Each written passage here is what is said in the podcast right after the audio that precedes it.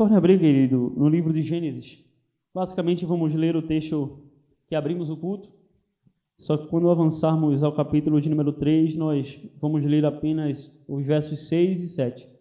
Gênesis, capítulo de número 2, versos 16 e 17, e o 3, apenas o 6 e o 7. Está escrito: E o Senhor Deus lhe deu esta ordem: De toda árvore do jardim que comerás, de toda árvore do jardim comerás livremente, mas da árvore do conhecimento, do bem e do mal, não comerás, porque no dia em que dela comeres, certamente morrerás. Gênesis capítulo de número 3, versos 6 e 7. Vendo a mulher que a árvore era boa para se comer, agradável aos olhos, e a árvore desejável para dar entendimento, tomou-lhe do fruto e comeu, e deu também ao marido. E ele comeu. Abriram-se então os olhos de ambos, e percebendo que estavam nus, cozeram folhas de figueira e fizeram cintas para si. Amém. O Senhor é bom. Irmãos, nós acabamos de ver aqui no capítulo de número 2, nos seus versos 16 e 17, e no capítulo 3, nos seus versos 6 e 7, o estabelecimento de uma lei no Éden, onde o Senhor diz ao homem: Olha, vocês vão trabalhar a terra, vocês vão é, exercer o serviço sobre a terra, e de toda árvore, todo fruto que vocês se encontrarem na terra, vocês podem comer, com exceção da árvore do conhecimento do bem e do mal.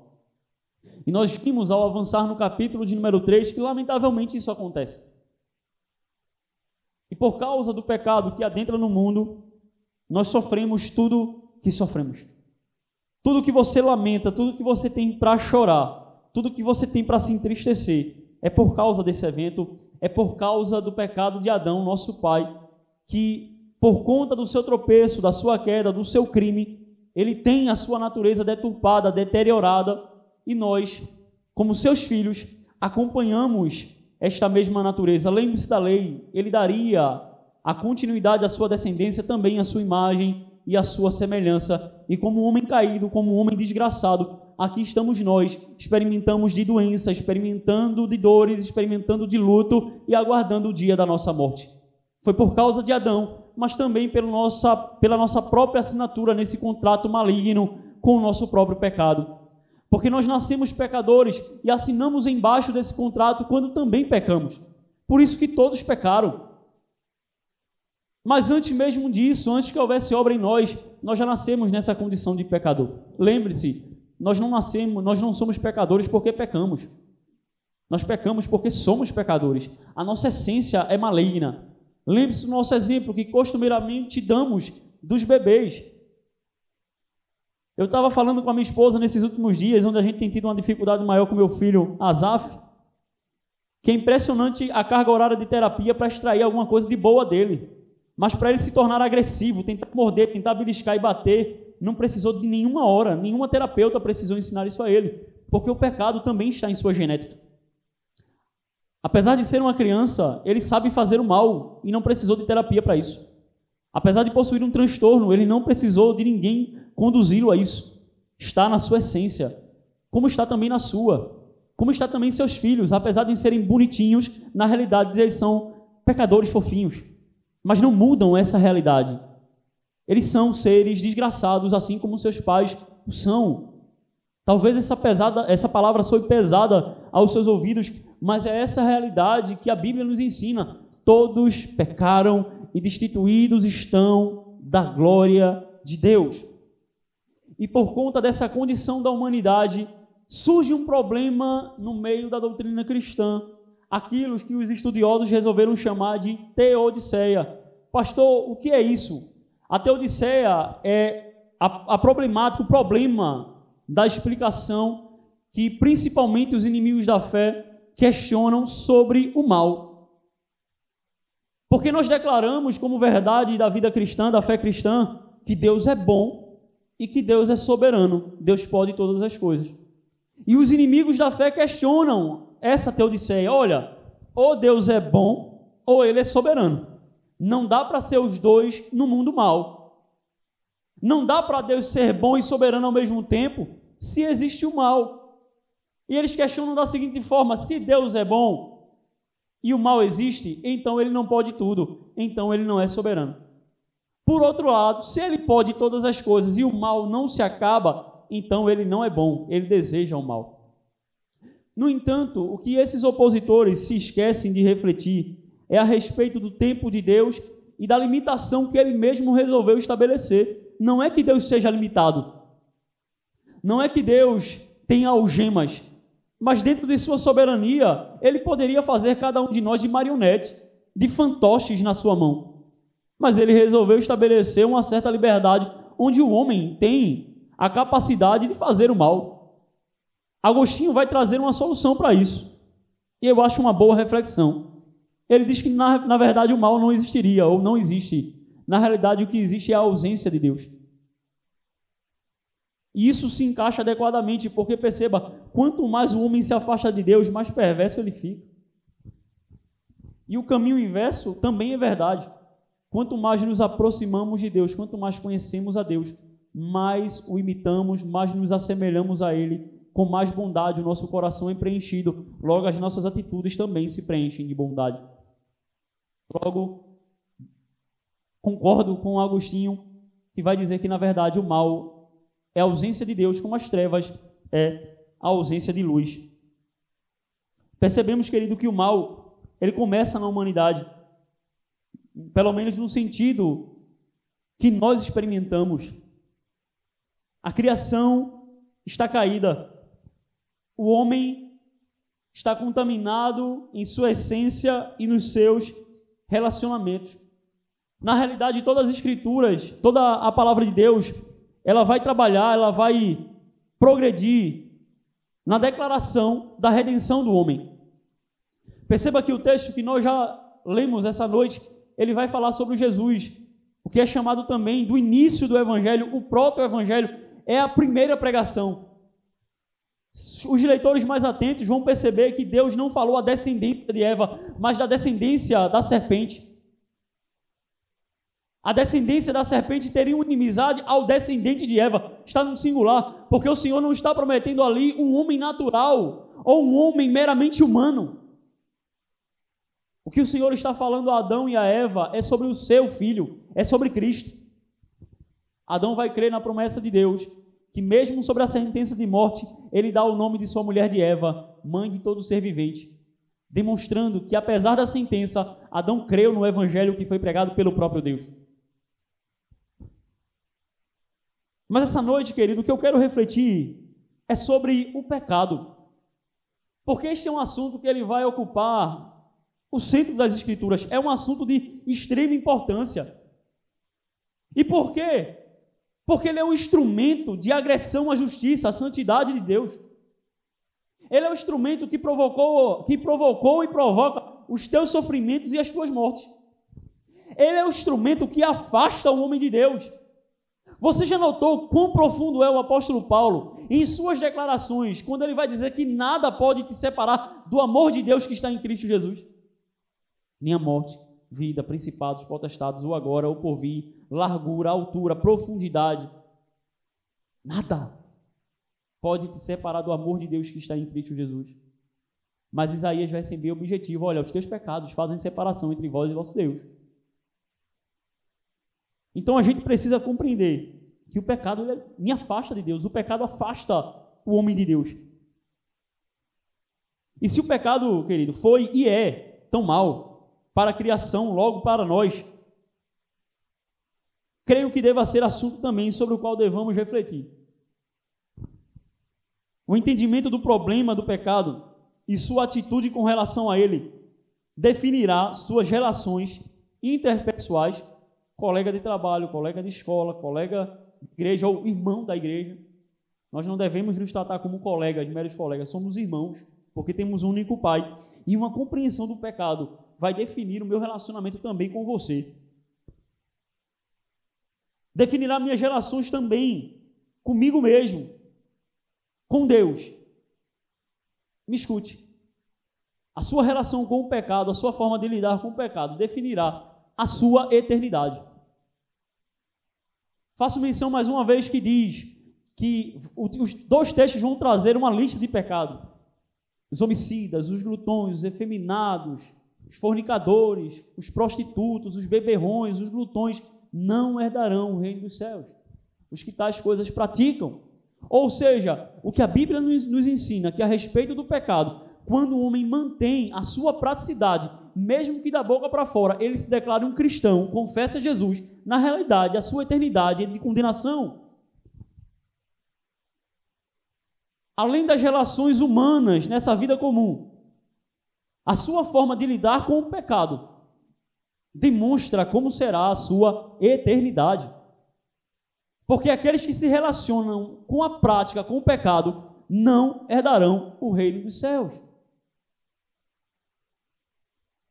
E por isso entendo, querido, que nós devemos não apenas sermos rasos, rasteiros na nossa reflexão com esse maldito assunto. Que apesar de ser espinhoso, apesar de ser danoso, de gerar prejuízo, é um assunto central dentro das Escrituras, porque o pecado afronta a santidade de Deus, o pecado agride a justiça de Deus.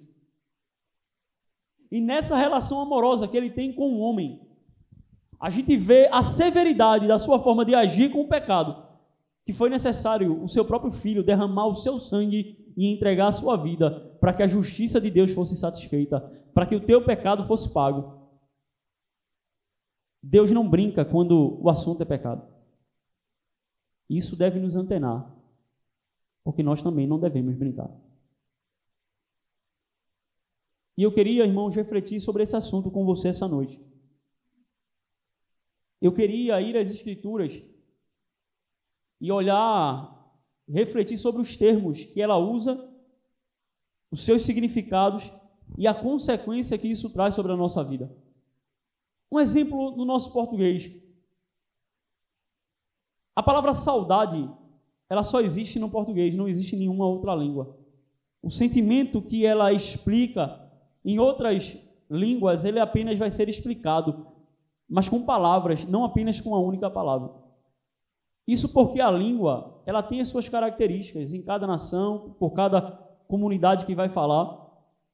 E quando a gente fala, irmãos, de língua bíblica, como por exemplo o grego e o hebraico, nós também vamos ter alguns significados que vão se perder se nós não refletirmos a respeito de como ele era utilizado e qual foi a sua intenção. E aí eu quero tratar sobre os termos que os autores bíblicos vão falar a respeito do pecado e trazer uma consciência maior como isso te afetou, te afeta e qual o remédio para tudo isso. Porque lembre-se, o pecado te afasta de Deus. O pecado mata. O pecado adoece. O pecado destrói família. O pecado fecha igrejas. O pecado leva a gente para o inferno. O pecado entristece ao coração de Deus. Logo, ele não deve ser tratado com leviandade, desprezado. Mas, pelo contrário, assim como um general se atenta ao seu inimigo que avança contra o seu território, assim devemos estar atentos ao pecado usarmos as armas que o Senhor nos tem adestrado para que possamos vencê-lo. E com isso, agradarmos ao Senhor. E se o pecado é consequência, gera morte, nos afastar dele, obedecendo a Deus, com certeza será razão de vida para nós. Repito, nos teus relacionamentos, com a tua própria pessoa, dentro da tua casa, com absolutamente tudo com que você vai se relacionar. Porque o pecado tem poder de matar tudo. Vamos, querido, refletir a respeito desse assunto que a Bíblia traz bastante conteúdo para que nós possamos aprender da parte de Deus como um pai conselheiro que quer nos livrar do mal. E o primeiro termo, querido, que eu quero refletir com você tanto na língua hebraica do Antigo Testamento, como do Novo Testamento no grego, é o termo atá ou atat, que no grego seria refletido como hamartia. O significado, talvez, esse seja o sentido mais conhecido, que seja o errar o alvo. Normalmente, eu acredito que todo cristão que tem alguns anos de caminhada já ouviu falar sobre esse termo. No entanto, não é apenas errar, errar o alvo que esses termos querem traz o significado. Minhas irmãzinhas e senhoras, se não entenderem o termo, não se preocupe. O que eu quero que vocês entendam é principalmente o significado disso. Porque não é apenas errar o alvo que essas palavras trazem um significado, mas é errar o alvo voluntariamente. Quando a Bíblia traz esses termos como a tradução para o pecado, ela diz que a raça humana errou o alvo por desejo próprio. É como eu ter um alvo à minha frente e, por vontade pessoal, virar o meu arco e atirar para o outro lado. Ou seja, eu não errei o alvo por apenas falta de habilidade, eu não quis acertá-lo. E qual o grande problema nisso? Lamentavelmente, nós podemos ter a percepção desse exemplo na nossa vida. Quantas vezes você sabia a vontade de Deus e foi para o outro lado? Quantas vezes você pecou com consciência? Quantas vezes você foi o atirador que, ao observar o alvo na tua frente, apontou para um local totalmente que não era a intenção de acerto? Logo, irmão, nós entendemos que a nossa vontade ela está contaminada, ela está deturpada, ela foi desgraçada pelo pecado. Deus planejou a criação com um propósito para o homem, ou seja, para você. E este, assim como você muitas vezes não quer obedecer, não teve por vontade obedecer a Deus. Note como isso é terrível. Porque nós temos um Senhor soberano sobre a nossa vida, que tem poder para sustentar o teu fôlego e te matar com um piscar de olhos, um estalar de dedos, e nós voluntariamente pecamos contra ele. Estamos em tamanha evidência que, se você parar para refletir, tudo é obediência. Tudo se curva perante a vontade de Deus. Tudo se submete ao que ele planejou, menos você. Já imaginou se a criação fosse desobediente? Já imaginou se as ondas não obedecem os trincos, os ferrolhos de Deus? Se os ventos não ocupam a velocidade e a força que ele mesmo resolveu estabelecer, estaríamos perdidos. De toda a criação, Há uma única criatura que desobedece: você. E o que me assusta na graça de Deus é nos ver ainda vivos. Perceba que essa compreensão já nos ajuda a entender por que o mal existe. Não é porque Deus seja mal. O grande problema não é porque o mal existe, o grande problema é porque você existe.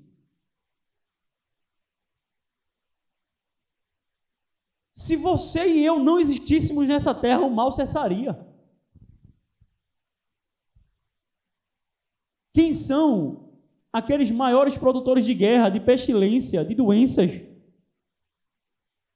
Se não eu e você. Por quê? Porque nós somos a única criatura desobediente na face da terra.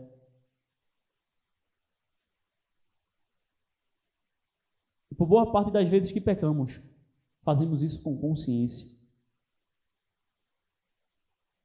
A nossa vontade, ela foi deturpada pelo pecado. E nós fazemos isso muitas vezes como um ato de rebeldia, de rebelião contra Deus. E aí, mais um fator para nós nos assustarmos. Porque as Escrituras dizem que o pecado de rebelião é pior do que o de feitiçaria. Irmão, eu parei de me escandalizar com feiticeiros, com ubandistas, macumbeiros, enfim, como você queira chamar essa turma do isqueiro. Porque tem crente que passa por uma macumba, está repreendido em nome de Jesus, está amarrado. Mas o que me assusta mais na graça de Deus é a misericórdia que Ele tem sobre eu e você. Aquelas pessoas muitas vezes pecam na ignorância. E quantos crentes erram o alvo voluntariamente? Quantas vezes eu e você, por pregações, por leitura da palavra, por estudo, já fomos instruídos para a vontade de Deus e a sua vontade disse: Eu não quero. Deus é contra isso, a Bíblia é clara, olha, mostra o texto, ensina, explica. A pessoa às vezes até é convencida, mas ela diz: Eu não quero.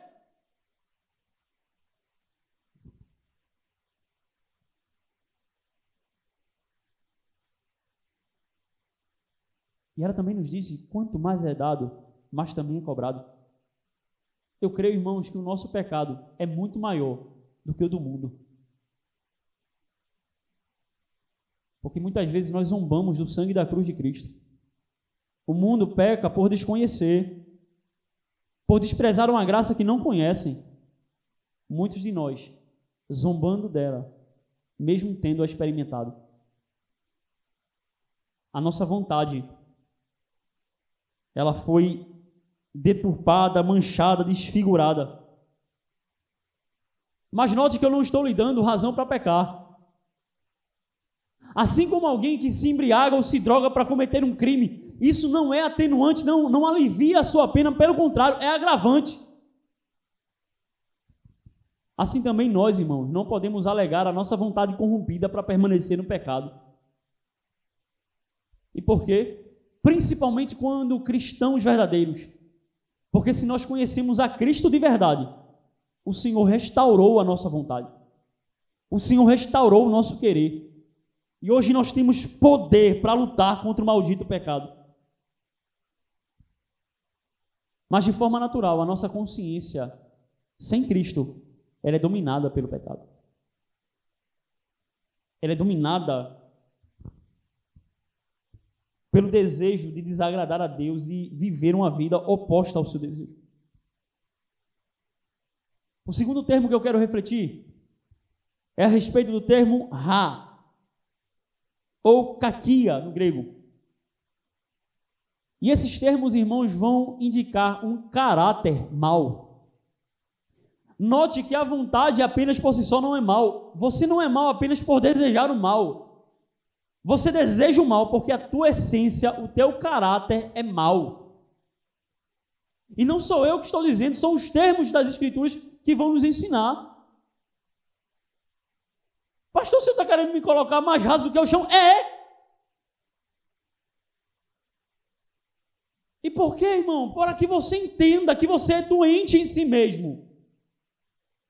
E procure Cristo como remédio. Para que assim, na parábola, como do devedor, que ele declara a Simão, Simão se achando o cara, eu sou fariseu de fariseu, eu sou mestre em Israel, tu não és nada, és um devedor, e assim somos nós, irmãos. Quando compreendemos a nossa dívida, nos rastejamos aos pés de Cristo e colocamos tudo ao seu serviço. Você é um mau caráter em sua essência. E se tem alguma coisa que preste em nós, é por causa de Cristo. Entenda que nós somos tão perversos que Deus não resolveu te reciclar, Ele resolveu te matar para você nascer de novo. O seu trato com o pecado é tão sério que ele esmagou o seu filho. Entender isso é fundamental para que venhamos tratar o pecado com a seriedade que Deus tratou.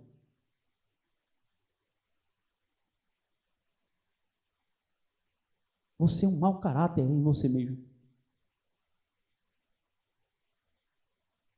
E aquilo que não se enxerga de perversidade é graça.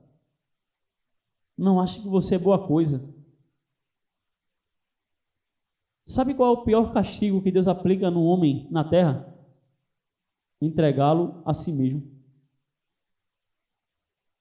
Paulo, em Romanos, capítulo de número 1, ele vai declarar a respeito da sensualidade dos homens, da sua idolatria, pelo que Deus os entregou às suas próprias paixões. Ou seja, vocês não querem pecar? Vão e vivam com o seu pecado. Você é tão ruim, se não fosse pelo Senhor, até no mundo, você se autoconsumiria.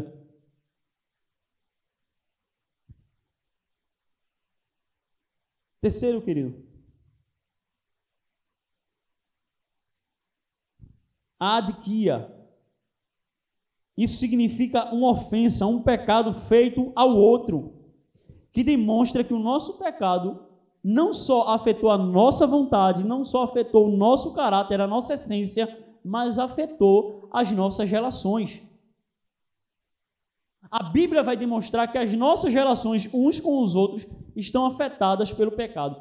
Note qual o registro da Bíblia quando Eva peca, qual a primeira coisa que ela faz?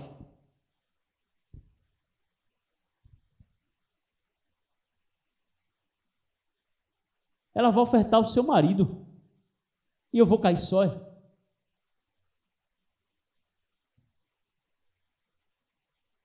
Eu vou cair só. A gente tem a sensação na nossa malícia que pecado justifica pecado.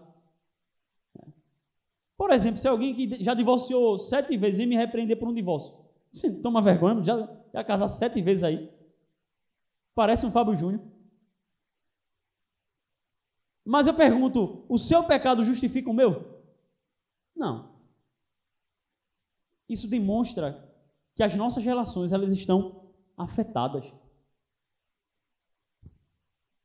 Isso demonstra que o pecado interfere na nossa forma de agir um com o outro e deve nos fazer policiar a nossa forma de lidar um com o outro. Irmão, se deixarmos, ainda daqui a pouco está comendo um fígado um do outro, feito bestas feras. Ou não é assim?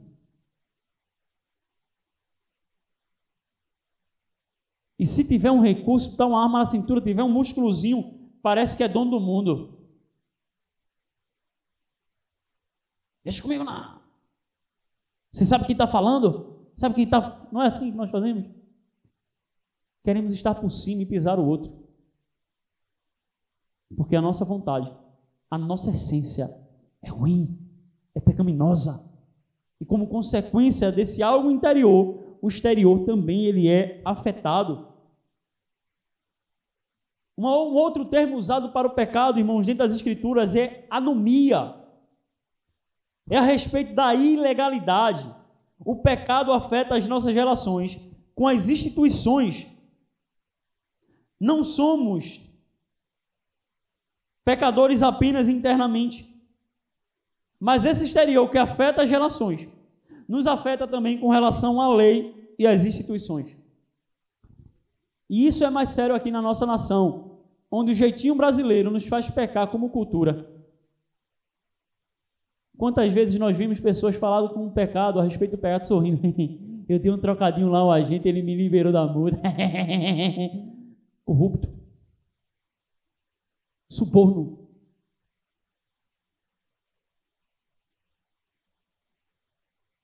Corrupção. E a gente acha que é o cara, né? Tinha vaga para mim não, mas eu dei um trocadinho por debaixo dos panos, a mulher lá da, da clínica lá, ela me arrumou uma vaga.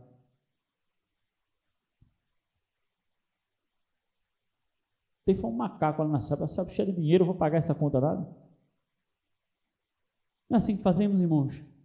E muitas vezes temos prazer em desobedecer a lei e dizer que somos criminosos. É assim mesmo. Né? E às vezes até na igreja, a paz do Senhor. Ser ladrão. E entenda isso não como uma simples afronta, mas como um chamado ao arrependimento.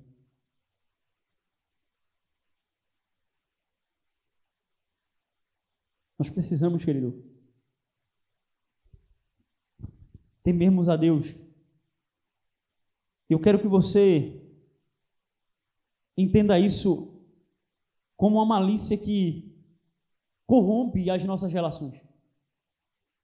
Note que essa afronta à legalidade, ela afeta o Estado, como essa instituição mais próxima. Qual a coisa do Estado que funciona, querido? Que no máximo fazemos é dar um jeitinho para melhorar. Tive uma parente que fez uma cirurgia no, no Procap, quem já fez lá, parece que o negócio funciona melhor, né? Melhorzinho, uma coisa melhorzinha do que os demais. Não é que, não é que seja bom, mas é um pouquinho melhor. E hoje eu fiquei sabendo por quê? Porque é uma crente que administra. E com ela não tem jeitinho. Então lá não falta a, a, as medicações, os recursos. Mas quando Jesus não está no negócio, parece que o prazer de roubar, e quando você não rouba, você é tolo.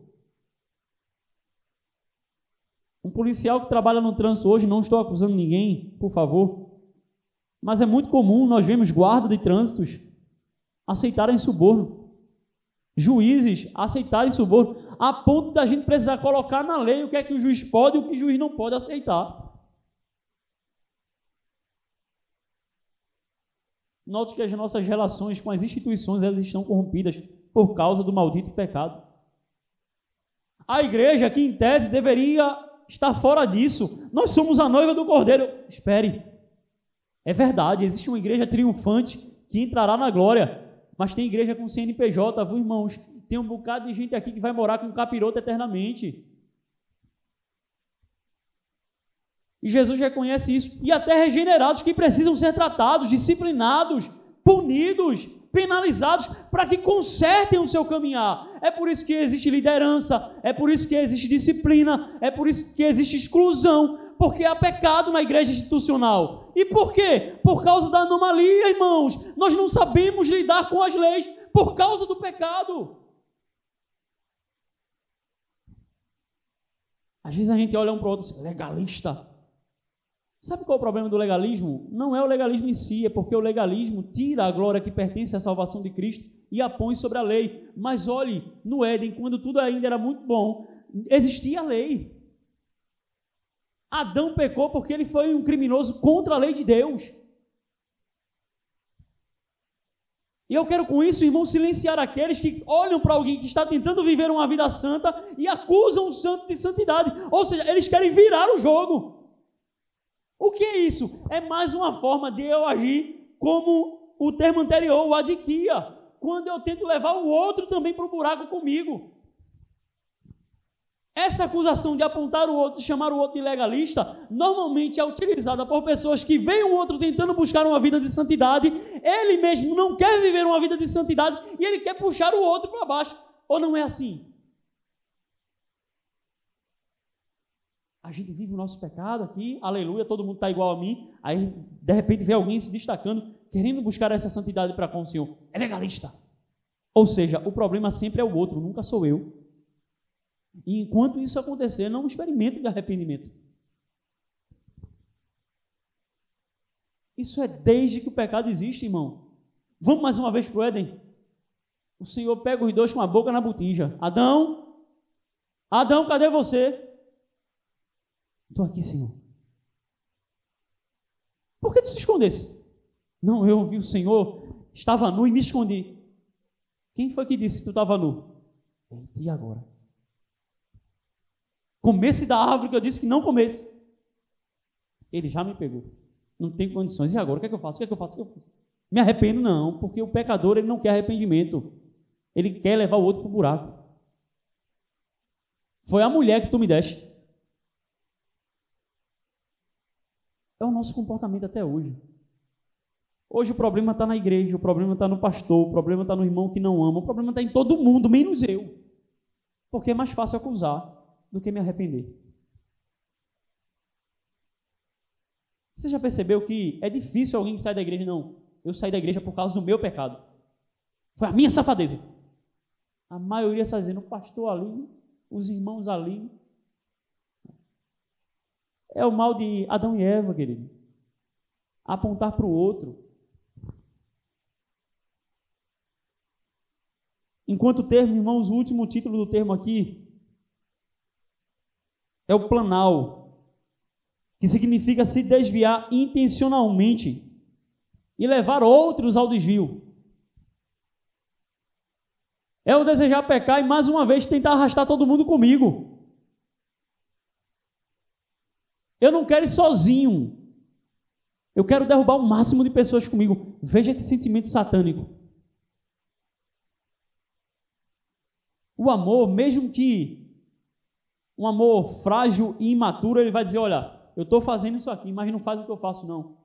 Porque se tu vier por esse caminho, é caminho de morte. Vive a tua vida. É aquela história: ó, faço o que eu digo, mas não faço o que eu faço. É um amor imaturo. Eu quero viver o meu pecado, mas não quero que o outro viva. Mas o adequado é ensino o menino no caminho que se deve andar. É o falar e fazer, é ter uma vida coerente. E assim ser propagador de vidas. Entendemos, portanto, querido, que toda a nossa constituição ela foi corrompida em vontade, essência, relacionamento e instituições. Tudo que o homem toca se corrompe. Você que estava pensando em deixar a igreja, ah, eu vou procurar uma outra igreja aqui, essa igreja aí, aí começa a listar os defeitos da igreja. E vai achar, viu? Sabe por quê? Porque você está nela. Porque eu estou nela. Irmão, não espere por homem perfeito, não. Se você já é perfeito, aleluia, glória a você. Quando a gente estiver louvando, suba para que a gente direcione as mãos e as vozes para você. Ó oh, soberano e onipotente. Porque o nosso desejo, né, irmão? Tentar roubarmos a glória de Deus. Você é mau. Você é mau. Sua vontade, sua essência, teus relacionamentos. E se não for pela intervenção de Deus, a única expectativa sobre a tua existência é a fé dentina.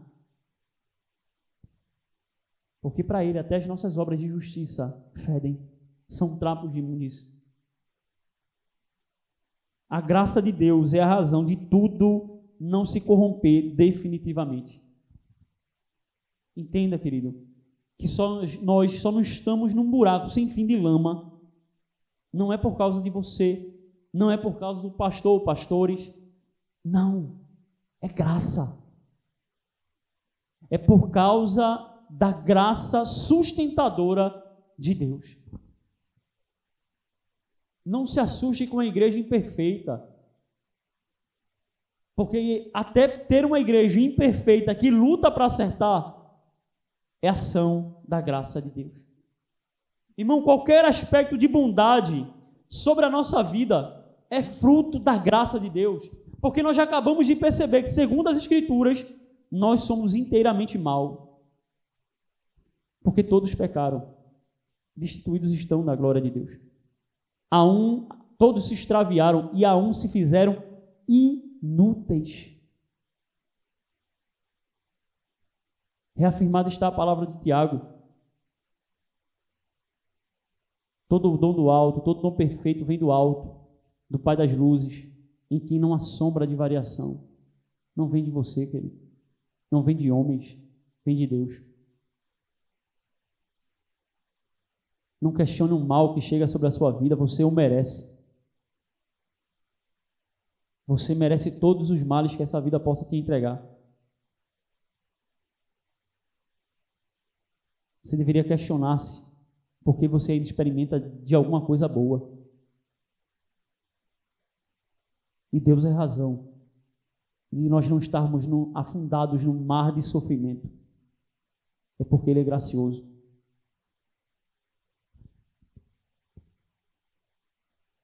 E os danos, querido, com o pecado, ele não se limita às nossas relações e à nossa existência autopessoal. Mas o nosso pecado danificou e continua a danificar até a própria criação. Em Romanos 8, 19 e 21, Paulo vai dizer: a ardente expectativa da criação aguarda a revelação dos filhos de Deus, pois a criação está sujeita à vaidade, não voluntariamente, mas por causa daquele que a sujeitou, na esperança de que a própria criação será redimida do cativeiro da corrupção Alguma criatura fora o homem pecou. E por que ela está cativa? Porque você é o gestor dela, você é o gerente dela. Na esperança de que a própria criação será redimida do cativeiro da corrupção, para a liberdade e da glória dos filhos de Deus. Até a criação sofre por causa do pecado e ela aguarda a manifestação dos filhos de Deus, ou seja, aquilo que nós seremos, mas ainda não expressamos. E ela ainda geme, sofre, angustia e chora por causa do nosso maldito pecado. Note como ele é traiçoeiro. Note como ele é maligno, mal, perverso, a ponto de externar as maledicências que ele pode provocar. Bicho morre por causa do nosso pecado. As coisas enferrujam, a traça corrói, envelhece, porque nós pecamos. A física vai chamar isso da lei da entropia, ou seja, é uma forma bonita de dizer que está tudo morrendo. E por que está tudo morrendo? Porque está sujeito à nossa vaidade. Entenda que a culpa é nossa. Lembra do contrato que nós assinamos embaixo? Repito, querido, para que esse conhecimento é útil? Para que você entenda que o assunto do pecado não é brincadeira.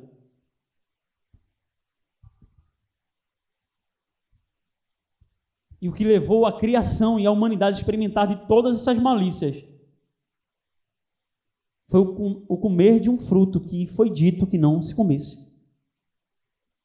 Claro, nós vamos contribuindo perversamente com isso, quando nós vamos acrescentando pecado ao pecado. Mas começou aparentemente num pecado que seria aos nossos dias simples.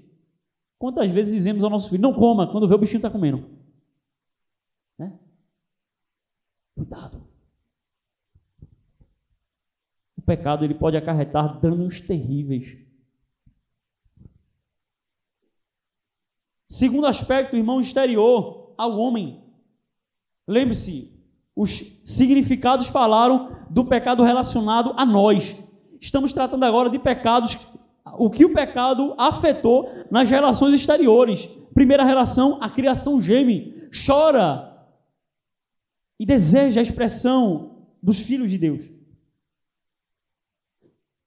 Segundo, a relação com Deus ela foi afetada. Eis que a mão do Senhor não está encolhida para que não possa salvar, nem agravado o seu ouvido para que não possa ouvir. Mas as vossas iniquidades fazem separação entre vós e o vosso Deus, e os vossos pecados encobrem o seu rosto de vós, para que não vos ouça porque as vossas mãos estão contaminadas de sangue, e os vossos dedos de iniquidade, os vossos lábios falam falsidade, vossa língua pronuncia perversidade. Ou seja, o que afastava Israel de Deus e continua a afastar a igreja de Deus, pecado. Esse Deus que nós cantamos, que nós oramos, pode virar as costas para nós por causa do pecado. E mais uma vez, o que é que você deseja? Se a resposta for Deus, o pecado deve ser abolido da tua vida. Ah, mas eu sinto tanto prazer, tão delicioso. Que Cristo seja o teu deleite. Que Cristo seja o teu prazer. E enquanto o pecado for, ele não será. Lembre-se, para encontrá-lo, é preciso empenhar todo o seu coração, inclusive na luta contra o pecado. Mais uma vez, irmãos, não à toa, Jesus nos chama a negar a nós mesmos. Ele tem consciência. E que bênção, né? Saber que nós não enganamos a Jesus. Ele sabia, irmão, foi ele que inspirou as Escrituras. Ele sabia que a tua vontade, o teu caráter, a tua relação com a lei, a tua relação com os mandamentos, a tua relação com a criação, a tua relação com Deus, tudo estava contaminado. Por causa da obra das trevas do pecado. Mas eis que o Filho do Homem se fez homem para desfazer as obras das trevas. E a poder em Cristo para nos restaurar, nos fazer nova criatura e nos levar de volta a Deus para uma relação saudável. E é para isso que Ele nos tem chamado para que venhamos a lutar contra o pecado. E a partir de agora, meu irmão, eu quero falar, começar a falar a respeito da solução. Todo esse cenário caótico onde de dentro para fora está tudo contaminado. Tem solução? Tem jeito? A primeira epístola de João, capítulo de número 3, versículos 8 e 9, vai dizer o seguinte: Aquele que pratica o pecado procede do diabo, porque o diabo vive pecando desde o princípio. Para isto se manifestou o Filho de Deus, para destruir as obras do diabo. Todo aquele que é nascido de Deus não vive na prática de pecado, pois o que permanece nele é a, vi, é a divina semente. Ora, esse não pode viver pecando porque é nascido de Deus. E aqui a gente começa, irmãos, a entender a solução. João não vai ser politicamente correto, ele vai ser objetivo e vai direto ao centro. O pecado é do diabo. E agora trazendo aos nossos dias, se você vive pecando, é igual aos dias de João, porque o pecado não mudou de proprietário, o pecado é do diabo.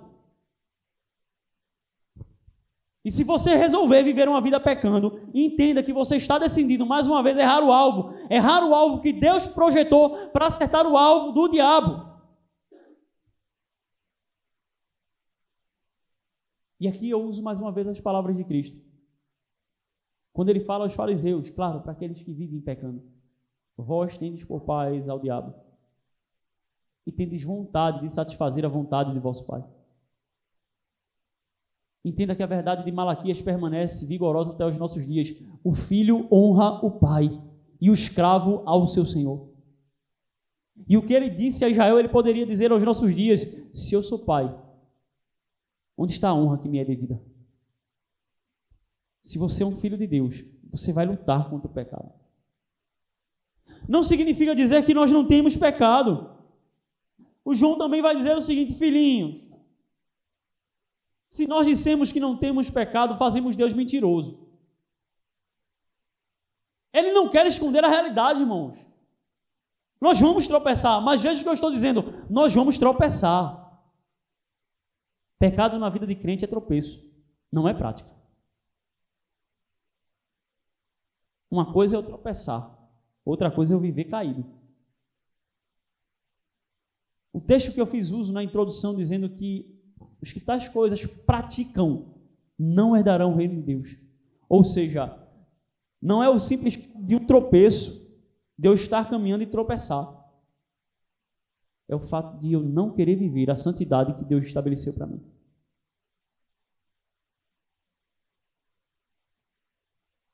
E aqui, irmãos, a gente é tão hábil né, para quando não quer que as pessoas toquem no nosso pecado. Não julgueis para que não sejais julgados aqui é uma excelente balança. A tua vida é uma vida de luta contra o pecado. Eu não estou perguntando se você é santarrão, se não há erros em você. Eu também não sou santarrão. Há falhas em mim, mas há uma grande distinção entre viver no pecado e pecar. Irmãos, eu quero avançar. Eu me entristeço pelo meu pecado. Eu me entristeço pela minha ignorância. Eu me entristeço por cada malícia. Eu me entristeço por tudo que entristece a Deus. Não há um único dia que eu não chegue diante de Deus e com verdade, clame a Ele por perdão. Outra coisa é viver na safadeza e não querer arrependimento. João diz, filhinhos, não pequeis. Mas se pecardes, tendes um advogado para, para convosco, Jesus Cristo, o justo. E nós devemos, irmãos, ter essa seriedade diante de Deus, de viver uma vida lutando contra o pecado, para vivermos a justiça de Deus. O versículo de número 8 desse texto, ele vai evidenciar a providência de Deus. Qual foi a providência de Deus? Para isto se manifestou o Filho de Deus, para destruir as obras do diabo. Bem, João é claro, Jesus veio para acabar com o pecado. Jesus veio para aniquilar a obra de Satanás. E o verso de número 9, querido, ele também vai nos instruir a respeito da consciência da providência do nosso Deus. Todo aquele que é nascido de Deus não vive na prática de pecado, pois o que permanece nele é a divina semente. Ora, esse não pode viver pecando, porque é nascido de Deus. É uma incoerência um crente que diz que é nascido verdadeiramente de Deus e vive pecando. João diz, inspirado pelo Espírito, que um crente que nasceu de Deus não pode, não pode, não pode viver pecando.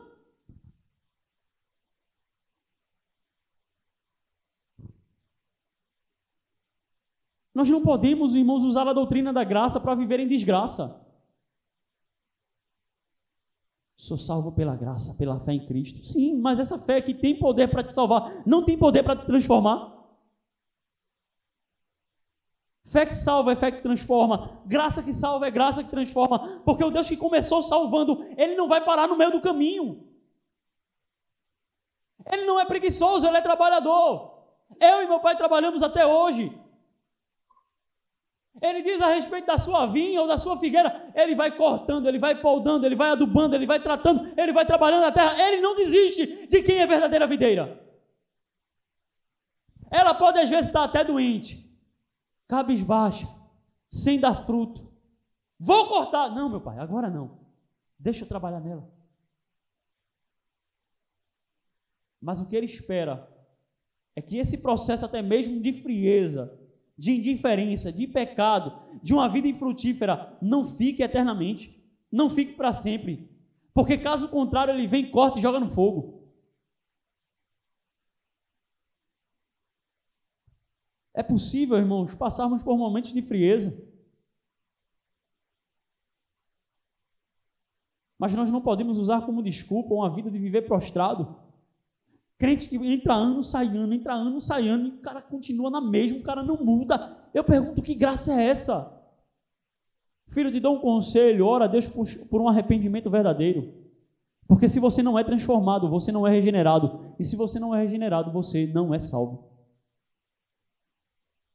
Logo entendemos também que a minha forma de lidar com o pecado, ela também vai demonstrar se a minha forma de relacionar-se com Deus é bíblica ou não, é sadia ou não. Se você não luta contra o pecado, você não é um filho de Deus.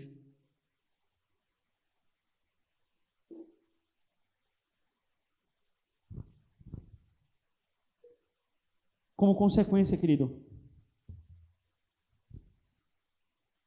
nós não podemos ignorar os males acarretados pelo pecado. Ele é terrível. Porque Deus deseja tanto que você se livre do pecado, porque o pecado é terrível. Entenda como uma obra de Satanás. O pecado é um polo opositor a Deus. Se o pecado está de um lado, com certeza Deus está do outro lado totalmente oposto. E qual o grande problema de continuar insistindo com o pecado? Porque buscar o pecado é ir de encontro a Deus, é negar a Deus, é rejeitar a Deus. É viver buscando a morte. Segundo, como consequência dessa compreensão do que a Bíblia fala sobre o pecado, nós precisamos levar a obra da santificação a sério. Santificação para crente não é opção, é obrigação.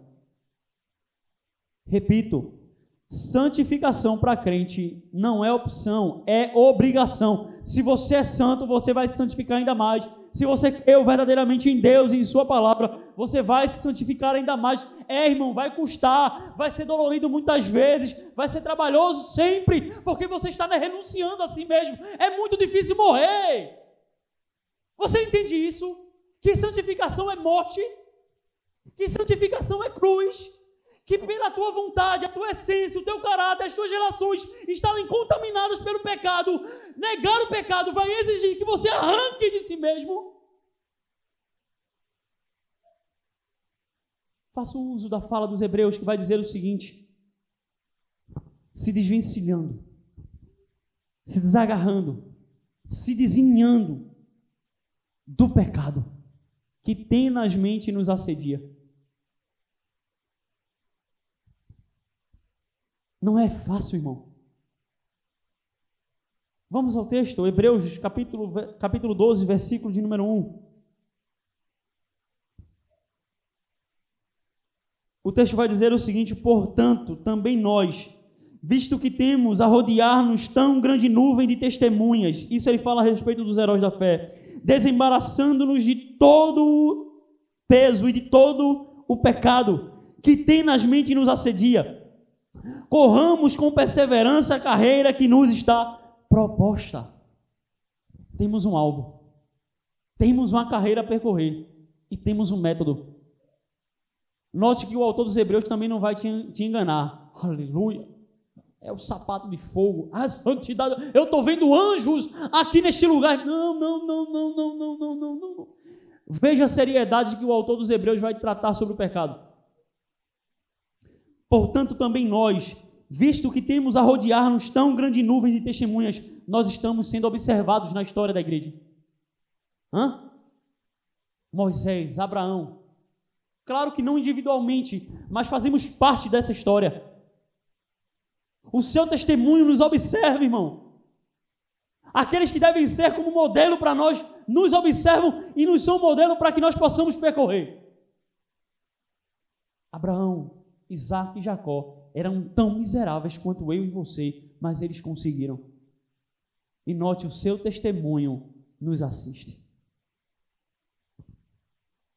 Desembaraçando-nos. Olha, o que é isso, irmãos? É algo que está entrelaçado em nós. Note que não vai ser algo fato. Está aninhado, irmão. Aqueles maloqueiros assim, feito já empinou pipa, sabe qual o trabalho que dá de tirar alguma coisa daquele molde de linha. Pois bem, é o pecado em você. Desembaraçando, significa que o bichinho está todo, ó, entrelaçado. Não vai ser fácil, irmão. Leve a obra da santificação com seriedade. Quem trata o pecado como brincadeira não vencerá o pecado. E Satanás tem nos enganados a respeito disso. Aqui está a linha do pecado. Bem, se a Bíblia não diz até aqui, eu vim até aqui, filho. Às vezes tendo um pouquinho de prazer, porque, não, aqui eu não estou pecando, aqui ninguém vai se escandalizar. Deixa eu ir até aqui só. Não é assim que a gente faz, irmão. Não é assim que a gente age. Se você não levar a obra da santificação a sério, o pecado vai te matar. O autor aos Hebreus diz: desembaraçando, desanimam o pecado da tua vida, de todo o peso. Ele está falando de pecado, ou de elementos que te levem ao pecado.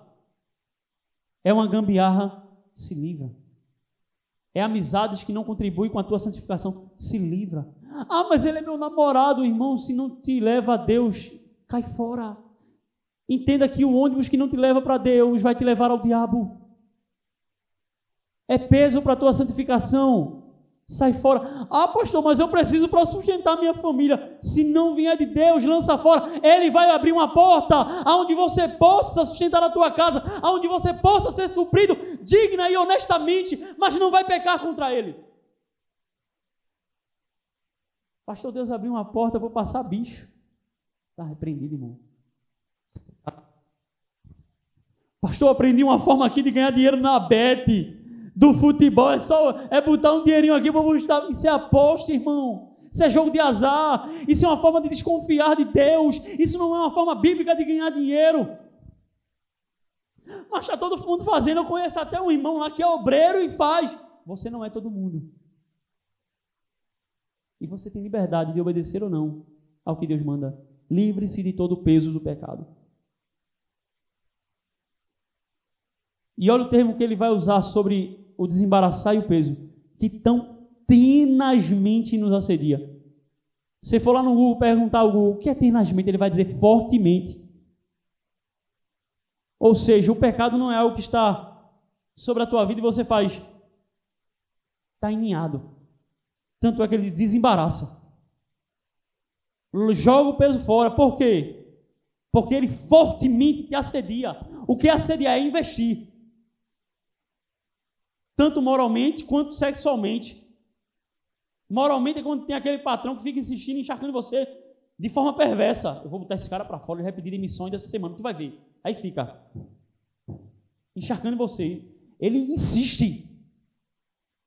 É o assédio sexual é quando tem aquele, aquela pessoa que fica insistindo com uma determinada pessoa, ou seja, ele é constante. Assédio significa constantemente. Ou seja, o autor dos Hebreus vai dizer que o, o, o pecado ele está nos, nos embaraçando em nossa natureza e que tenazmente, fortemente nos assedia, ou seja, fortemente nos, nos assedia constantemente. Isso não é brincadeira, irmão. E para obedecer o que o Senhor nos diz é preciso seriedade. Ou você leva o pecado a sério, na forma de se livrar ele da sua vida, ou ele vai te matar ele vai te afastar de Deus se você não tratá-lo com seriedade. A luta contra o pecado existe, exige seriedade, abnegação, ou seja, renúncia de si mesmo, perseverança, irmão. Eu não luto contra o pecado hoje e amanhã eu estou na frente da internet com pornografia. Eu não luto contra a pornografia hoje, mas daqui a pouco eu estou vendo outras coisas que trazem sensualidade. Deixa eu dar uma olhadinha aqui na televisão. Aí, hoje as bailarinas tudo nua. Aí o crente luta contra a pornografia aqui, aí está assistindo programa de, de, auditório lá com as mulheres tudo, com tudo de fora. Arranque seu olho. Não quer arrancar não, então desliga a televisão.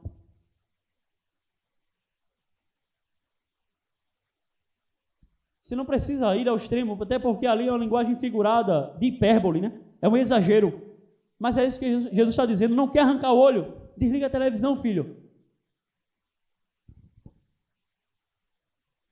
Está vindo algo que vai te, te atrair desse lado? Olha para o outro. Isso é arrancar o olho. Isso é ter seriedade na santificação. Mas, pastor, todos os meus amigos, olha o que eles vão dizer de mim. Mais vale agradar a Deus do que, a, do que a homens. E se você for um crente de verdade, sabe o que eles vão dizer de você? Está aí um irmão sério. Pode até ter um bajulador na hora, mas no momento que precisar, ele vai saber: ó, Fulano é um crente sério. Tem um bocado de crente safado na empresa, mas volta é sério. E no momento que o calo apertar, é volta que ele vai procurar, porque sabe que é um homem de Deus. E fica tranquilo, Deus dá a oportunidade. E na hora que você tiver a oportunidade de amar o teu zombador, você ama. E prega a palavra com a tua vida. E se possível também abre a tua boca e a Bíblia. E se não acontecer nada disso, pastor, não importa. Mais vale agradar a Deus do que a homens. Ih, meu irmão, tu não curte não, é? Curto, mas eu amo mais a Jesus. Davi diz que é melhor um dia em seus átrios do que mil anos nas tendas da iniquidade. O grande problema, irmãos, e eu me coloco inserido nisso, é porque a igreja não conheceu as benevolências da presença de Deus. Nós não conhecemos os prazeres que há na presença do Senhor e por isso nós negociamos tanto com o pecado. E essa luta, irmãos, a abnegação, a perseverança, entenda, não vem das suas forças, é preciso graça. Sem o favor de Deus, você não vence o pecado. Sem o favor de Deus, você não vence a você mesmo. Você precisa da graça. Você precisa de Deus para se santificar. E aí, irmãos, mais uma vez o questionamento: como você vai lidar com o pecado?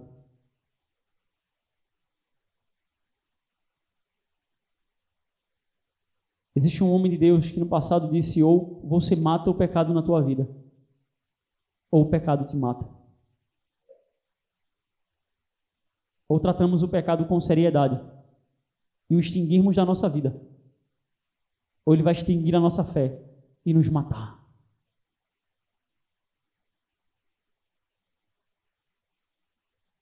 Não quero finalizar essa mensagem antes de dizer um dos grandes golpes do pecado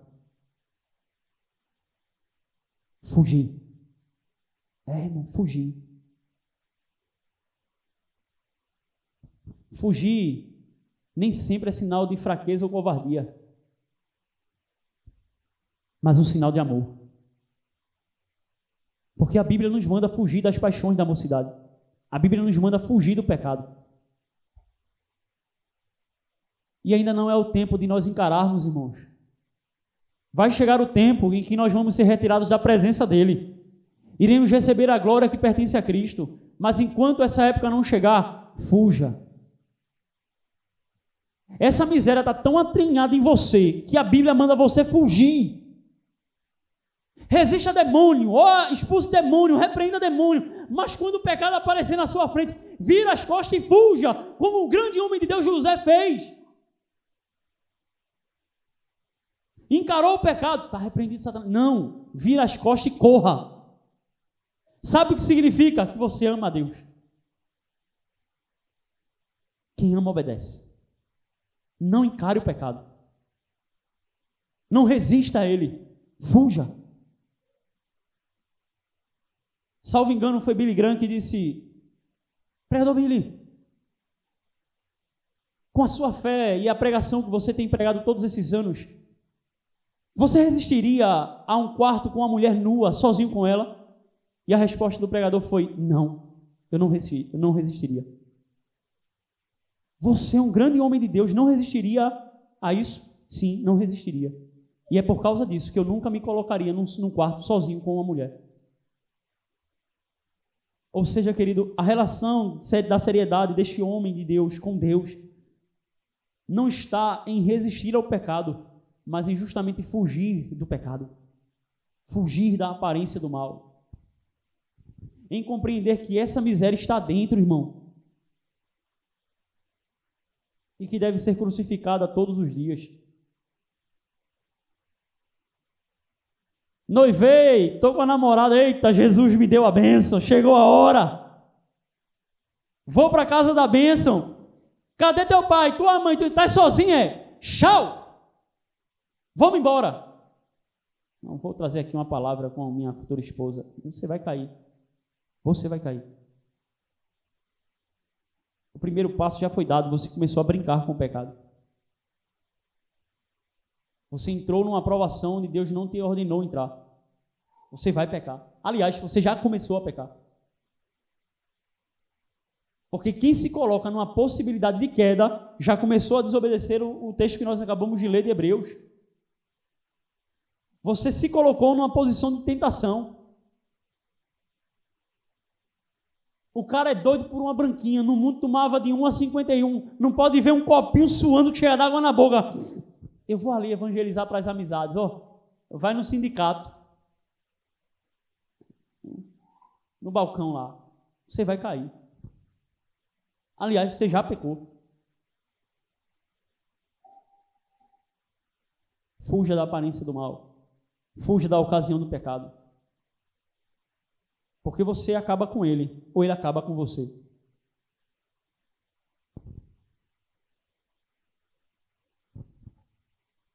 Como conclusões, pretendo ser breve. Como nós devemos nos achegar a Cristo? E nós entendemos, irmãos, se não fosse a graça de Deus, nós não poderíamos nos achegar a Jesus. Porque nós somos todo pecado.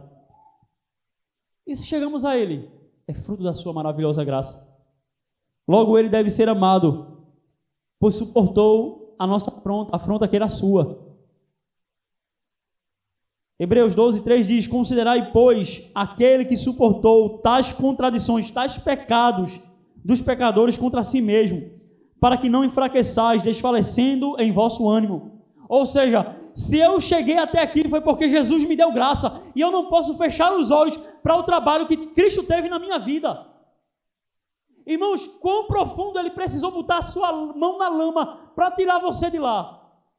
Quanto tempo investido? Quanta graça dispensada e você vai virar as costas para ele agora. Considerai, pois, aquele que suportou tais contradições dos pecadores, ou seja, de suas contradições contra si mesmo. E por causa dele, irmãos, eu não devo enfraquecer, eu não devo virar as costas para a santificação, eu não devo virar as costas para Deus, eu não devo brincar com o pecado. Prossigamos para o alvo. E por que eu posso ir para lá? Porque esse que suportou tais contradições me fez nova criatura. Crucificado estou com Cristo, crucificado estou para o pecado. Agora eu sou uma nova pessoa, eu sou uma nova criatura. Não vivo mais para o pecado, vivo para Ele. Se o pecado se mostrou, querido, tão maligno, por que continuar brincando com ele? Você permitiria que um filho seu brincasse com veneno que poderia matar o seu corpo? Não. Você é um pai sensato, você é uma mãe sensata. E porque você brinca com o pecado, algo que pode matar a tua eternidade e te afastar de Deus para sempre?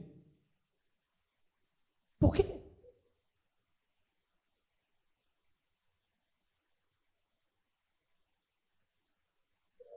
Tessalonicenses 1, 22 vai dizer: abstende-vos de toda aparência do mal. Ou seja, se há um risco de pecado, vire as costas, fuja. Se há alguma ocasião, alguma oportunidade de pecado, vira as costas, fuja, busque para um, um lugar seguro. 1 Timóteo, capítulo número 6, verso 11, e lembro aqui, viu irmãos? O livro de Timóteo são os bastidores da fé, os bastidores do ministério, ou seja, é um pastor escrevendo a outro pastor. É um responsável por, por rebanho respondendo, escrevendo a um outro pastor jovem responsável também por rebanho de Deus. é um chamado e ordenado por Deus, escrevendo a um chamado e ordenado pelo Senhor. E ele vai dizer o seguinte: Porém, tu, ó homem de Deus, vê que bênção, aleluia. Timóteo era um homem de Deus. Timóteo era um homem de Deus pela pena inspirada de Paulo. E qual o conselho para esse grande homem de Deus? Foge dessas ciladas e segue a justiça, a piedade, a fé, o amor, a constância e a mansidão. O conselho de um homem de Deus para um homem de Deus é fugir do pecado e não encará-lo. Ser um homem de Deus não significa não ter tentações, mas significa não se expor a elas. O pastor velho diz ao pastor novo: foge. Sabe por quê? Porque o pastor velho também tem dentro de si e ele sabe qual é a carta da vitória. Timóteo, foge! Paulo não ensinaria algo que não funcionou com ele, ou ele mesmo não praticou. Sabe por que ele está dizendo a Timóteo? Porque Paulo é um pastor que pratica aquilo que ensina. Sabe qual era o segredo de Paulo para vencer o pecado e as tentações? Fugir! Porque é o conselho bíblico.